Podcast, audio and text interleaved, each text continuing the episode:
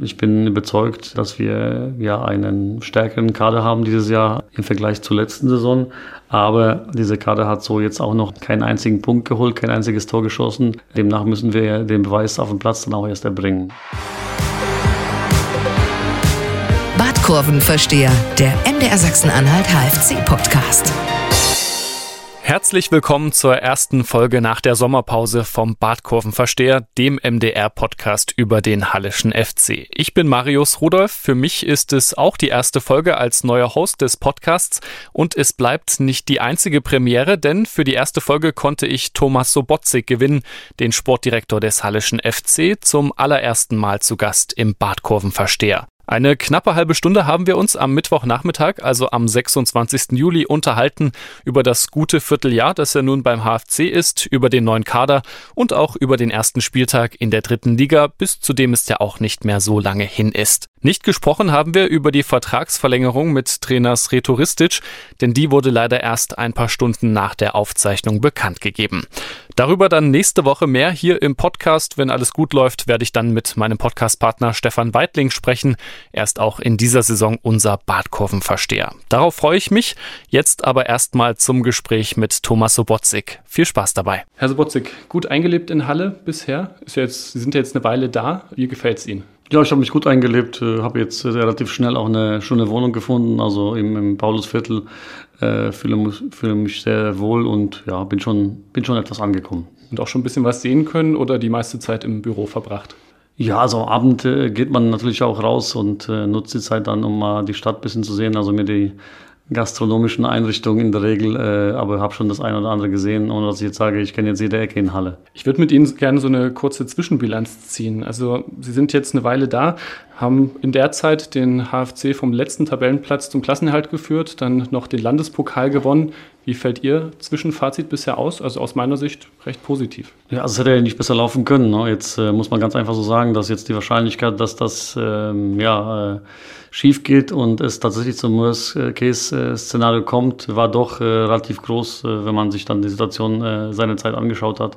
Also sprach nicht wirklich viel dafür, äh, dass man nochmal die Kurve kriegt. Ähm, das war schon eine außergewöhnliche Leistung von allen Beteiligten äh, und ja, das sollten wir dann auch jetzt bei unserem jetzigen Tun auch immer, immer äh, im Hinterkopf behalten. Äh, denn äh, das äh, Szenario, glaube ich, so wie es sich das dargestellt hat, wollen wir nach Möglichkeit nicht noch einmal so erleben. Was war bisher die größte Herausforderung? Eben genau das? Die sportliche Situation war dramatisch. Also es ist jetzt einfach so, dass, dass man, wenn man dann jetzt 23 Spielen, glaube ich, 17 Punkte, meine ich, hatte, äh, dann auch noch äh, alle Heimspiele gegen die unmittelbaren Konkurrenten waren schon quasi weg. Man hat ja eigentlich gegen alle zu Hause schon gespielt dann bei diesen 23 Spielen, 17 Punkten. Äh, dann war schon klar, dass man sich eigentlich keinen Ausrutscher mehr erlauben kann. Ja, dass dann jetzt äh, man mal in Mannheim oder Saarbrücken verlieren kann, das ist schon klar. Aber wir haben eigentlich dann alle Spiele gegen die direkten Konkurrenten dann gewonnen und auch gewinnen müssen. Ja, das heißt, äh, man muss da kein großer Rechenexperte sein, wenn das äh, einmal nur unentschieden gewesen wäre, dann äh, wäre schon das Ziel äh, ja, verfehlt worden. Insofern sieht man einfach daran, äh, dass es äh, wirklich auf Messerschneide äh, gewesen ist alles. Sie sind zu einem Zeitpunkt gekommen, als sich gerade viel geändert hat im Verein. Also zumindest viele neue Personen kamen in die wichtigen Ämter, würde ich es jetzt mal nennen. Ist es dann einfacher oder ist es einfacher, wenn eigentlich alles gesettelt ist und man dann reinkommt?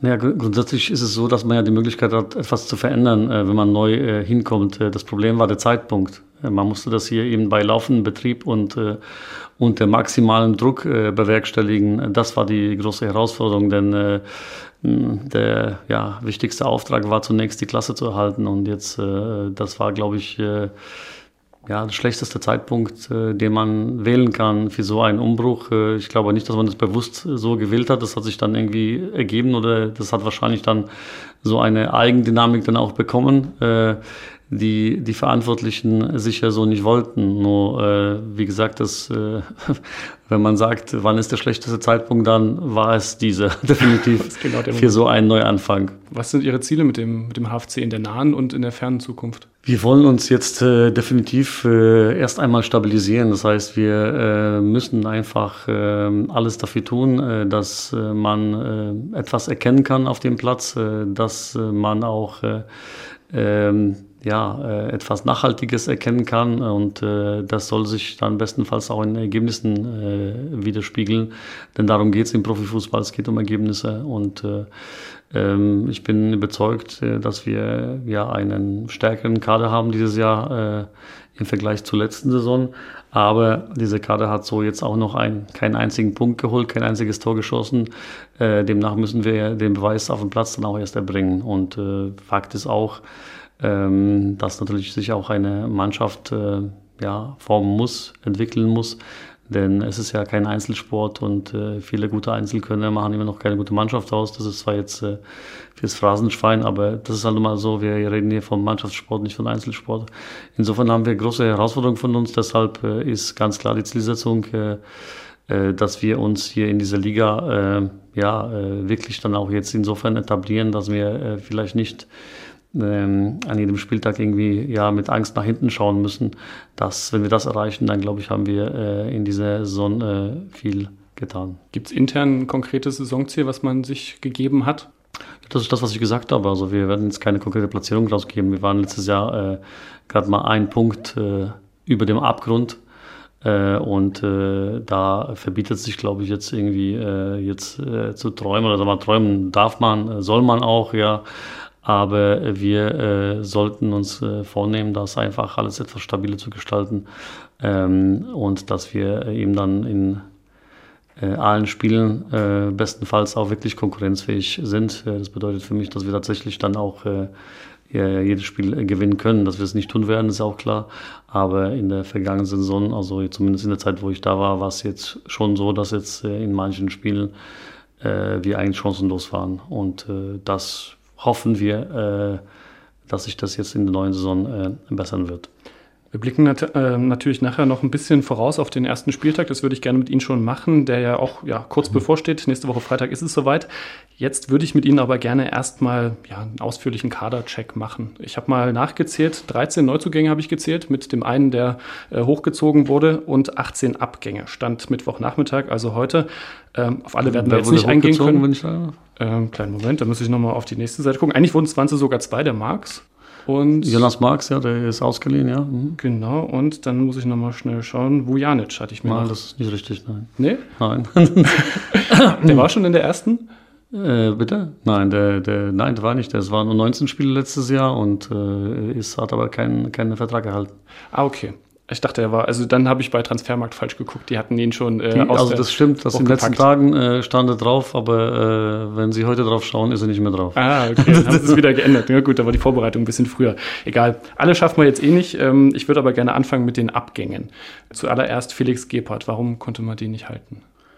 Das heißt, konnte man nicht halten. Es war einfach so, dass man äh, hier eine Konstellation eben hatte, dass wir jetzt das Heft des Handels überhaupt nicht in der Hand hatten und ähm, äh, das ganze Vertragswerk war sehr kompliziert, sodass wir ziemlich äh, schnell auch gemerkt haben, dass es da jetzt keinen großen Sinn macht und haben jetzt sehr, sehr frühzeitig uns dann einfach um äh, Alternativen bemüht.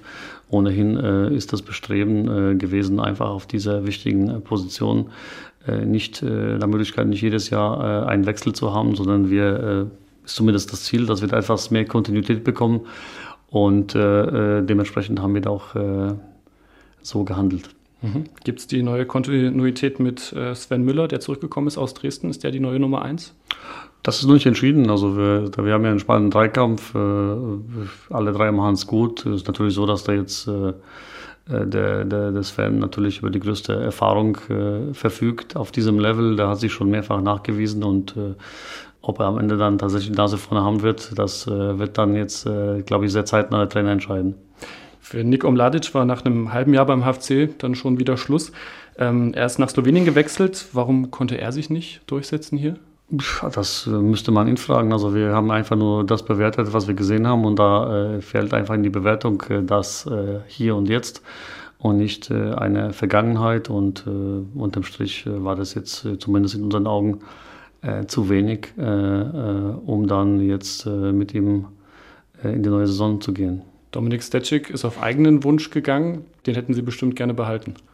Äh, würde ich so jetzt nicht sagen. Also generell äh, möchten wir hier bei uns Spieler haben, die sich auch jetzt mit allem, was sie haben, hier sehen, die ein hundertprozentiges Commitment haben, äh, die äh, sich zumindest im aktuellen, zum aktuellen Zeitpunkt äh, sich hier richtig sehen äh, in ihrer Karriere. Und äh, wenn dann ein Spieler auf mich zukommt, dass er eben dann äh, nicht möchte oder lieber woanders hingehen möchte oder sich auf einer anderen Position eher sieht, dann äh, ist es eben so, dass, äh, dass wir da jetzt keinen Grund gesehen haben, ihn hier zu irgendwas zu zwingen. Denn äh, also so herausragend hat er jetzt äh, auch nicht agiert, dass, äh, dass wir der Meinung waren, er ist jetzt unersetzlich. Das hat dafür Tom Zimmerschied gemacht. Wie weh tut der Abgang? Ja, individuell ist natürlich äh, nicht aufzufangen, diese, dieser Abgang, das ist klar. Tom war schon jetzt mal für unser Verhältnis ein äh, Ausnahmespieler, der hier auch jetzt von der ähm, ja, Produktivität äh, schon auch jetzt äh, im, in der vergangenen Saison zumindest, äh, sagen wir mal, Maßstäbe gesetzt hat für, für unsere Verhältnisse.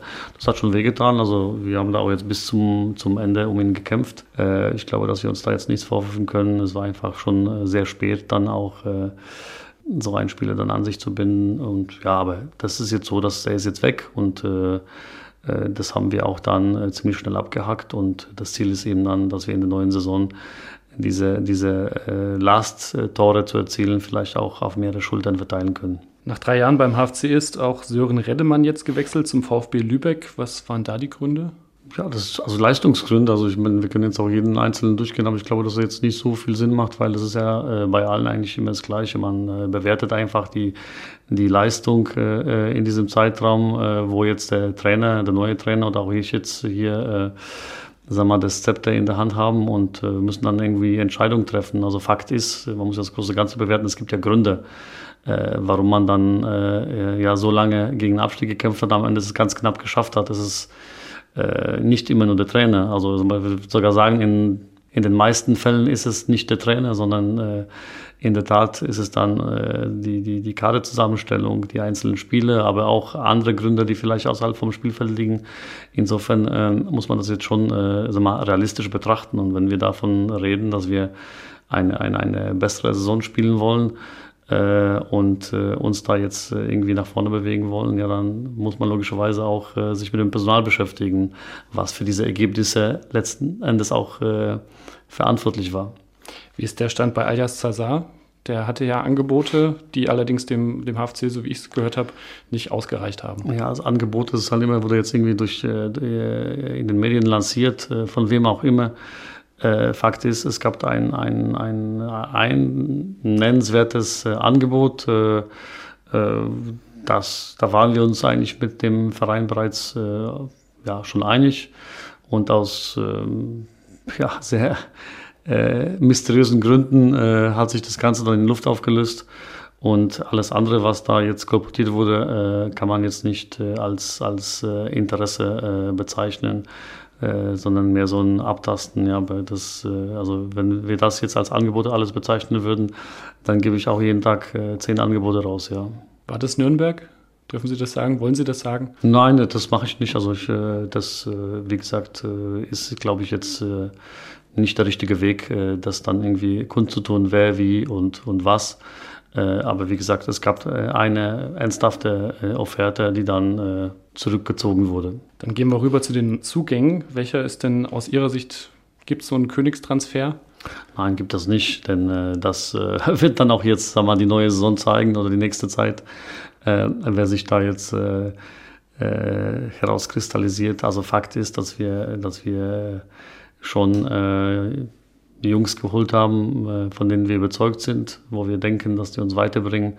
Und natürlich kann auch äh, bei dieser Anzahl von neuen Spielern kann natürlich auch nicht jeder spielen. Das heißt jetzt nicht automatisch jede eine Enttäuschung, der jetzt äh, am Freitag jetzt nicht von Anfang an aufläuft. Denn wir haben natürlich auch jetzt im Kopf, wer, wer letztendlich für die erste Elf äh, vielleicht äh, in Frage kommt, aber wer dann aber eben von hinten, äh, ra von hinten raus äh, Druck machen muss auf, den, auf die, die spielen. Also das ist ja ganz wichtig, dass wir eine Konkurrenzsituation haben und äh, das äh, hatten wir nach unserer Meinung zumindest in der letzten Saison nicht wirklich. Ich würde mit Ihnen gerne ein paar durchgehen, mhm. äh, um Sie dann auch den, den HFC-Fans so ein bisschen vorzustellen. Sie kennen sie mit am besten, Sie haben sie ausgesucht, haben mit ihnen gesprochen, äh, haben mit ihnen die Verträge gemacht. Natürlich direkt ins Auge gefallen, ich glaube auch schon einigen HFC-Fans, ist Besa Halimi aus der zweiten griechischen Liga gekommen, hat auch schon Europa League gespielt für Brøndby. Was äh, zeichnet den aus? Pesa ist äh, ein sogenannter Straßenfußballer, ein, ein, ein Spielgestalter, der im offensiven Bereich äh, seine Qualitäten hat und äh, wenn er sein Potenzial abruft bei uns, wenn er an seine frühere Leistungsstärke rankommt, dann wird er uns definitiv helfen können. Also es ist schon jemand, der äh, ja, uns im Spiel einen Stempel aufdrücken kann. Aber nochmal, das sind alles äh, mal, Erwartungen, die wir an ihn haben. Er muss äh, das eigentlich auf dem Platz dann aber auch zeigen ganz frisch verpflichtet. Das war jetzt die letzte, die ich gefunden habe. Marco Wolf, offensiver Mittelfeldspieler. Das ist auch so ein bisschen die Halimi-Position. Werden die beiden dann große Konkurrenten sein oder ist er dann eher so ein bisschen der Backup für ihn? Mm, also ich sehe ihn jetzt nicht unbedingt jetzt äh, auf diese Position. Marco ist jemand, der auch diese Position spielen kann, ja, aber er ist äh, dann äh, in der Offensive auf beiden Flügeln auch einsetzbar. Also ich kenne ihn schon ja, seit gut zwei Jahren, habe ich ihn verfolgt und äh, es ist ein Spieler, der der einfach in der Lage ist, äh, wie man so schon sagt, im Fußball gewisse Dinge dann auch zu veredeln oder, oder abzuschließen. Das ist eine Eigenschaft, äh, die schwer zu finden ist, dass man, dass Leute eben dann, die jetzt nicht ganz vorne in der Spitze spielen, dann auch wirklich eine echte Torgefahr ausstrahlen. Die hatte, hat einen linken Fuß, der ja, sehr, sehr gut ist, äh, ein, ein, ein Gefühl für das Spiel in seinem Alter schon, ein Spielintelligenz, also bisschen äh, Nachteil für ihn ist oder auch für uns, dass er erst sehr spät äh, dazu gestoßen ist. Das ist so ein bisschen ja der ganzen äh, Entwicklung äh, äh, rund um ihn äh, ähm, darauf zurückzuführen, denn wir waren schon sehr frühzeitig dran, aber wie es manchmal so ist, der ein oder andere Spieler oder jetzt die Berater oder jetzt was auch immer oder Eltern, ich weiß nicht, wie das in seinem Fall gelaufen ist. Auf jeden Fall äh, scheint es so, als wenn er sich so ein bisschen äh, verpokert hat und dann am Ende des Tages dann jetzt äh, trotz hochtrabenden Ziele dann jetzt äh, mit nichts da stand erstmal. Und äh, ja, also wir haben uns ehrlich gesagt sehr gewundert, dass er nochmal so spät auf den Markt kam. Ja, und dann haben ihn dann äh, zu uns eingeladen, einfach äh, um so ein bisschen die Ernsthaftigkeit seines Interesses dann auch abzuklopfen. Es war jetzt weniger ein, ein Probetraining, denn wir wissen, was er kann was er, was er spielen kann. Äh, und dann war es eigentlich ziemlich schnell klar, dass wir äh, beidseitig äh, das eingehen wollen, was wir schon, ich glaube, Mitte April in Gesprächen angefangen haben. Erich Berko hat auch verlängert oder hat verlängert, nicht auch. Ähm, welche Rolle soll er diese Saison übernehmen? Ja, hoffentlich noch eine bessere wie letztes Jahr. Also hat er uns schon jetzt in der Rückrunde dann mit manch einem wichtigen Tor auch geholfen. Ich glaube, dass er jetzt weit weg von seinem äh, Limit war äh, in der Rückrunde, aber er konnte auch nicht am Limit spielen aufgrund seiner äh, ja, körperlichen äh, äh, Situation. Er kam ja quasi völlig ohne Vorbereitung, wurde da ins kalte Wasser geworfen, hat jetzt kein, keine Vorbereitung, nichts. Und dann bei laufendem Betrieb ein Spieler von seiner Konstitution, der ja auch schon sehr muskulös, sehr schwer ist, der braucht Fitness. Also da hoffen wir uns schon, dass er uns dann ähm, mehr hilft, dass er einfach an, an, auch an das, was er spielen kann, äh, öfter rankommt. Warum fiel die Wahl im Sturmzentrum auf Dominik Baumann? Ja, weil das ein, ein, einfach ein Spielertyp ist, äh, den wir so nicht hatten. Äh, es ist schon jemand, der, der in der Liga auch äh, geachtet, äh, wenn nicht sogar gefürchtet ist, hat seine Leistungsfähigkeit mehrfach unter Beweis gestellt. Äh, fühlt sich, glaube ich, jetzt sehr wohl bei uns, ist äh, generell wie er so schön sagt, manchmal im Spaß, äh, stolze Ostdeutscher. und äh, ich hoffe, dass er, äh, dass er äh, hier bei uns auch äh, aufblühen wird und äh, vielleicht seine Torquote nochmal äh, verbessern kann. Er ist im besten Fußballalter mit 28 Jahren und äh, äh, ja, da hoffen wir uns schon einen, einen Mehrwert. Hm, und wird wahrscheinlich gute Konkurrenz bekommen von Meris Genderovic und wahrscheinlich auch von Buliki. Ja, also äh, Meris jetzt, äh, weil es ja ein neuer ist, ist, ist jetzt, äh, jetzt weniger ein Spieler, den wir jetzt wirklich für die Sturmspitze jetzt äh, vorgesehen haben, sondern es ist schon eher, äh, wie sagt man, so eine, so eine zweite flexible Spitze, der einfach auch über, über die Außenpositionen kommen kann oder, oder von der, von der Zehnerposition äh, weg. Also da äh, ist es eben so, dass wir äh, mit ihm etwas, äh, ja, Flexibilität, aber auch sehr viel Torgefahr gewinnen, denn auch er hat es äh, so ein bisschen in sich, diesen Tordrang. Äh, es gibt so Spiele, wenn sie auf den Platz gehen, äh, haben sie einfach im Kopf, in ihrem Naturell, dass sie einfach scoren wollen und das ist beim Meris auch der Fall. Ich packe jetzt mal ein paar zusammen, so ich würde sie mal die jungen Wilden nennen. Ich glaube, das war letztes Jahr auch schon mal eine große Überschrift hier. Äh, Jody Wickmann von Augsburg 2 gekommen, Matthew Meyer von der Wolfsburger U19, Tim Justin Dietrich von Werder Bremen 2 und Henry John Quastwaite. Helfen Sie mir gerne aus Darmstadt Was können wir von den vier erwarten? Sind das eher so ein bisschen die Perspektivspieler oder sind das auch schon direkt welche, ja, die auch direkt in der Startelf stehen können? Ja, die können alle, allesamt können sie äh, in der Startelf stehen. Also jetzt nur weil sie jetzt äh, vom Alter her äh, jung sind, äh, heißt das nichts. Also das ist, äh, die waren allesamt äh, Leistungsträger bei ihren Mannschaften. Vielleicht, ja, vielleicht ist der Messi aktuell am weitesten weg, ja, aber er hat ja letztes Jahr noch um 19 gespielt. Da hat jetzt, äh, macht seine ersten Schritte im, im Herrenfußball. Da wird es mit Sicherheit, so wie es jetzt aussieht, äh, am längsten dauern, äh, äh, bis er letztendlich der Mannschaft dann auch jetzt irgendwo entscheidend äh, helfen kann. Aber alle, alle anderen sind da ja, so unterwegs, dass sie zu den Startelf-Kandidaten auch zählen könnten. Gut, Jordi ist jetzt äh, angeschlagen zurückgekommen, hat, konnte das letzte Testspiel nicht machen. Da wird wahrscheinlich jetzt ähm, ja, äh, eine Woche vielleicht ausfallen. Aber äh, bis dahin äh, hat er es auch sehr gut, sehr gut gemacht. Spannend finde ich auch Enrique Lofolomo von der zweiten Mannschaft von Gladbach gekommen. Das wirkt auf mich so wie so ein richtig kantiger Sechser. Ja, es wirkt so, weil er ein Spieler ist, der sehr gerne Zweikämpfe führt und sich auch irgendwo über, über Zweikämpfe gewinnen äh, definiert. Äh, hat wirklich diesen Hunger, letztendlich äh, die, die, die Duelle zu suchen. Äh, dieses Element hatten wir jetzt so auch noch nicht in unserem Kader, deswegen tut er uns jetzt, glaube ich, auch ganz gut, äh, so ein Spieler, denn äh, bei ähm, ja, allem Bestreben, nach, irgendwo nach vorne zu spielen, brauchst du einfach Leute in der Restabsicherung, äh, die dann äh, die Gegenangriffe unterbinden und das macht er sehr gut bis jetzt und da hoffen wir von ihm auch uns auch ein paar, paar Impulse, die der Mannschaft gut tun. Letzter Neuzugang, über den ich gerne noch mit Ihnen sprechen möchte, ist kein Spieler, sondern einer auf der Trainerbank. Ähm, Sergio Pinto, äh, Roberto, Sergio Pinto, sorry, Roberto Pinto, ehemaliger Bundesliga-Profi, hat ja auch mit äh, Sretoristic zusammengespielt in Stuttgart und auch in Zürich. Äh, wie soll er dem HFC helfen? Ja, ist ja so, dass der Sreto ja äh, einen Co-Trainer gesucht hat und auch äh, gebraucht hat. äh, und dann gab es ja ein paar Kandidaten, mit denen er und ich uns auch unterhalten haben.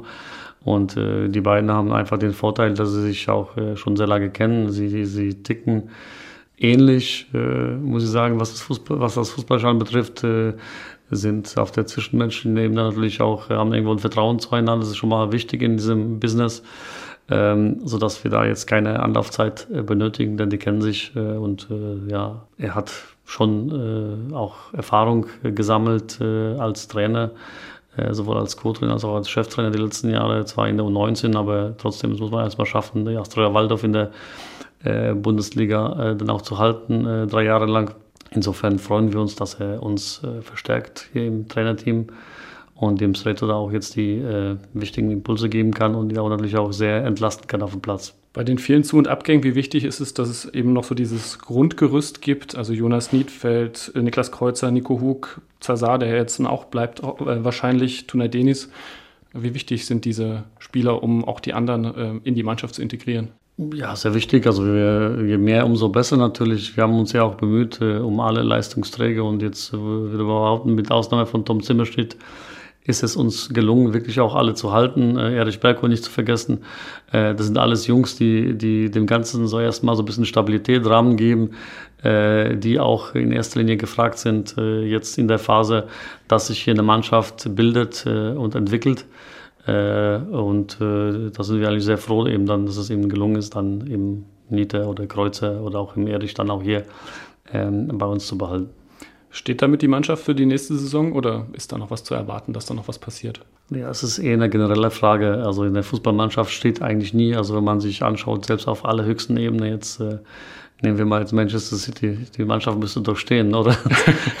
Aber auch die steht nicht, sondern man, man äh, schaut eben dann nach, nach Verbesserungen, nach Potenzialen, denn im Fußball äh, ist es eben so, dass jetzt äh, ja jemand, der denkt, der ist irgendwo angekommen, äh, er leidet schon wieder einen Rückschritt, denn die anderen entwickeln sich weiter. Und äh, da muss man einfach immer die Augen offen halten, tagtäglich äh, beobachten, was auf dem Platz, was außerhalb vom Platz passiert. Äh, und dass es jetzt heute äh, super funktioniert, äh, man hat keine Garantie, dass es morgen übermorgen genauso da ist. Mhm. Deswegen würde ich niemals sagen, ne, ein Prozess ist irgendwie abgeschlossen. Fakt ist, wir haben jetzt, sag mal, zu, ja, sag mal, 90, 95 Prozent äh, alles so umgesetzt, wie wir uns das vorgestellt haben. Natürlich gibt es noch äh, ein, zwei äh, Wünsche, die wir haben, aber ähm, ob die sich umsetzen lassen oder nicht, äh, das kann ich jetzt äh, nicht sagen, denn äh, also wir haben jetzt überhaupt keinen Personaldruck aktuell. Das heißt, wir werden jetzt wirklich nur noch was machen, wenn, wenn etwas möglich ist, wo wir die Überzeugung haben, dass das Element uns noch fehlt oder dass wir uns entscheidend verbessern. Es nur Kader auffüllen, das werden wir nicht machen. Welchen spielerischen Masterplan haben Sie sich mit Sretoristic überlegt? wieder, also weiterhin Viererkette, kompakte Defensive und dann schnell nach vorn? Also wenn man jetzt das, das Spiel äh, von Zentristisch sich anschaut, dann muss man sagen, dass es eben dann äh, diese Stereotypen nicht gibt. Wir sind äh, da sehr flexibel taktisch unterwegs. Es gibt, glaube ich, schon einen roten Faden, äh, gewisse Schwerpunkte, äh, aber also, darüber hinaus arbeiten die Jungs jeden Tag dran, einfach diese ähm, Flexibilität dann auf dem Platz zu automatisieren. Sprich, äh, es gibt dann immer im Fußball einen Gegner oder wie der Kloppo gesagt hat mal, äh, das, was den Fußball schwierig macht, ist immer der Gegner. Und äh, da ist es eben wichtig, dass wenn Plan A nicht, nicht funktioniert, dass man sich auf irgendetwas auf irgendetwas zurückgreifen kann, was man dann aus, aus der Schublade rausholen kann. Und das ist eben das, dass man da jetzt das so pauschal nicht beantworten kann. Wir haben schon ja, also mal ein Grundgerüst im Kopf oder auch ein Grundsystem, aber äh, das ist nicht in Stein gemeißelt und äh, wird dann einfach äh, bei Bedarf angepasst. Okay, bevor wir noch mal kurz vorausgucken auf den ersten Spieltag der dritten Liga, würde ich gerne noch ganz kurz zurückgucken ähm, auf das Trainingslager. Wie war das? Ich würde sagen, es war rundum gelungen. Äh, wir hatten sehr gute Verhältnisse. Wir hatten auch zwei äh, starke Gegner, die dann auch von der Leistungsstärke auch zum jeweiligen Zeitpunkt auch gepasst haben. Also sie haben uns weder unter noch überfordert äh, und äh, haben eigentlich bis auf den Jordi Wegmann äh, ja, konnten alle, alle Trainingseinheiten und Spiele dann absolvieren. Äh, Jordi ist, glaube ich, die letzten zwei Tage, glaube ich, äh, ist er dann ausgefallen, wird uns wahrscheinlich jetzt noch, sag mal, ein paar Tage vielleicht noch fehlen. Er ist jetzt im Aufbau. Aber ansonsten war es eine rundum gelungene Geschichte. Ich glaube, dass die Jungs sich auch alle sehr wohl gefühlt haben. Die Begebenheiten dort sind ja sehr, sehr äh, angenehm da hat sich schon jetzt auch, glaube ich, so ein bisschen zwischenmenschlich etwas entwickelt. Und wenn ich an den letzten Mannschaftsabend denke, dann äh, wurde es, glaube ich, auch ganz nett abgeschlossen. Was ist da passiert? Dürfen wir das wissen? Ja, es ist nicht, nicht, nichts äh, Großartiges passiert. Also die, die Jungs hatten doch sehr, sehr viel Spaß äh, und äh, ja, haben dann letztendlich so ein bisschen äh, die Ventile geöffnet äh, nach dem letzten Spiel. Wurde auch gesungen? Mussten die Neuzugänge schon singen? Wenn man das als Singen bezeichnen kann, ja. Wunderbar. Ich habe auch gesehen, es wurde auch Minigolf gespielt unter anderem. Also war eine gute Möglichkeit, auch schon zusammenzuwachsen, so ein bisschen. Ja, das ist natürlich auch jetzt die, die Komponente, die man dann mit so einem äh, Trainingslager auch bezweckt, äh, dass die Jungs da wirklich dann 24 Stunden äh, um die Uhr sozusagen zusammen sind und dann einfach äh, ja nicht nur äh, über Fußball miteinander sprechen, sondern sich dann auch als Menschen kennenlernen. Und dann, äh, ich sage immer, eine Mannschaft ist dann erst eine Mannschaft, wenn man äh, über die Schwächen, äh, die man so hat, äh, auch äh, wirklich auch lachen kann in der Kabine, ohne dass man gleich Böses vermutet. Und da sind wir, glaube ich, auf einem guten Weg. Anderthalb Wochen sind es noch, dann beginnt die dritte Liga. Ähm, da würde ich gerne noch auf das erste Spiel mit Ihnen schauen. Der HFC darf sogar die dritte Liga eröffnen, mit, also gegen Essen. Nächste Woche Freitag ist es soweit, sogar ein Heimspiel. Aus Ihrer Sicht eine, eine besondere Ehre oder eher Zufall, dass das so gepasst hat mit dem Plan. Ja, also ganz Zufall glaube ich es nicht. Das ist, glaube ich, äh, der Polizei äh, geschuldet, die dann irgendwie, glaube ich, Samstag, Sonntagsspiel irgendwie untersagt hat wegen, wegen äh, andere Veranstaltung hier, glaube ich, im, im Raum Halle. Äh, und das hat dann schon ein Gewicht äh, bei der Spielansetzung. Also es, wir können das schon einschätzen, äh, dass wir jetzt nicht die attraktivste Mannschaft war, die dann die Liga öffnen äh, darf, zumindest noch nicht. äh, aber wir freuen uns auf, auf ein Heimspiel auf jeden Fall, äh, dass, wir, dass wir hier loslegen dürfen vor unseren eigenen Fans. Schon was Besonderes und äh, ja, werden versuchen, das auch äh, positiv zu gestalten. Ja, und ich habe mich irgendwie auch gefreut, als ich gesehen habe, dass es gegen Essen geht wieder. Also auch ein Gegner, Warum? an den man ganz gute Erinnerungen hat. Oder ich hoffe zumindest, dass sie ganz gute Erinnerungen haben. Vielleicht erinnern sie sich noch, so nicht lange her, das letzte Spiel 2-0 gewonnen, auch hier zu Hause. Und damit ja eigentlich mehr oder weniger den, den Klassenerhalt perfekt gemacht, auch wenn es dann erst am nächsten Tag dann geklappt hatte. Ähm, durch, den, durch die Niederlage von Meppen war es, wenn ich mich richtig erinnere. Wird der Saisonauftakt genauso gut wie das Ende quasi der letzten Saison? Boah, das wünschen wir uns natürlich, äh, aber äh Essen wird sich auch wünschen, dass sie das immer anders gestalten. Insofern ist es eine, eine offene Geschichte. Äh, das sind zwei neue Mannschaften, die dann aufeinandertreffen werden, die dann jetzt mit der letztjährigen dann jetzt äh, ja nur bedingt was zu tun haben. Äh, auch bei Essen gab es doch einiges an, an Bewegung im Kader. Ähm, die Trainer sind geblieben, also sind die gleichen Trainer. Insofern glaube ich, jetzt wird es von der, von der Ausrichtung her jetzt so viel anders nicht sein, was uns da erwarten wird. Aber es wird ein, auf jeden Fall ein heißer Tanz. Äh, erstes Spiel ist immer so eine Sache, da äh, äh, will man natürlich, jeder will positiv in die Saison reinkommen. Äh, wir haben vielleicht jetzt den kleinen Vorteil, dass wir zu Hause öffnen dürfen, aber ja, da wird, egal wie es ausgeht, da wird jetzt die Saison nicht entschieden. Aber wir wünschen uns natürlich auch jetzt dass wir mit unseren Fans gemeinsam zu Hause äh, einen Sieg feiern dürfen. Und die, die Pressesprecherin, äh, die dieser Schöpper des HFC, die hat mir gerade auch noch den Tipp gegeben oder den Hinweis gegeben, viermal in diesem Jahr dann gegen Essen durch den Spielplan. Ähm, also die ersten beiden Spiele der letzten, also die beiden Spiele aus der letzten Saison waren noch in diesem Jahr und die beiden das sind stimmt. dann auch in diesem Jahr. Also das ist richtig. Ich glaube, kurz vor Weihnachten spielen wir dann nochmal äh, in Essen, ja. Allerletzte Frage. Wie groß ist die Vorfreude auf die Saison? Ja, sehr groß, weil äh, das ist jetzt äh, ja eine sehr intensive Zeit gewesen. Äh, jetzt vor allem jetzt für mich auch jetzt, äh, sagen wir mal, jetzt in, in, vermeintlichen, in der vermeintlichen Urlaubszeit.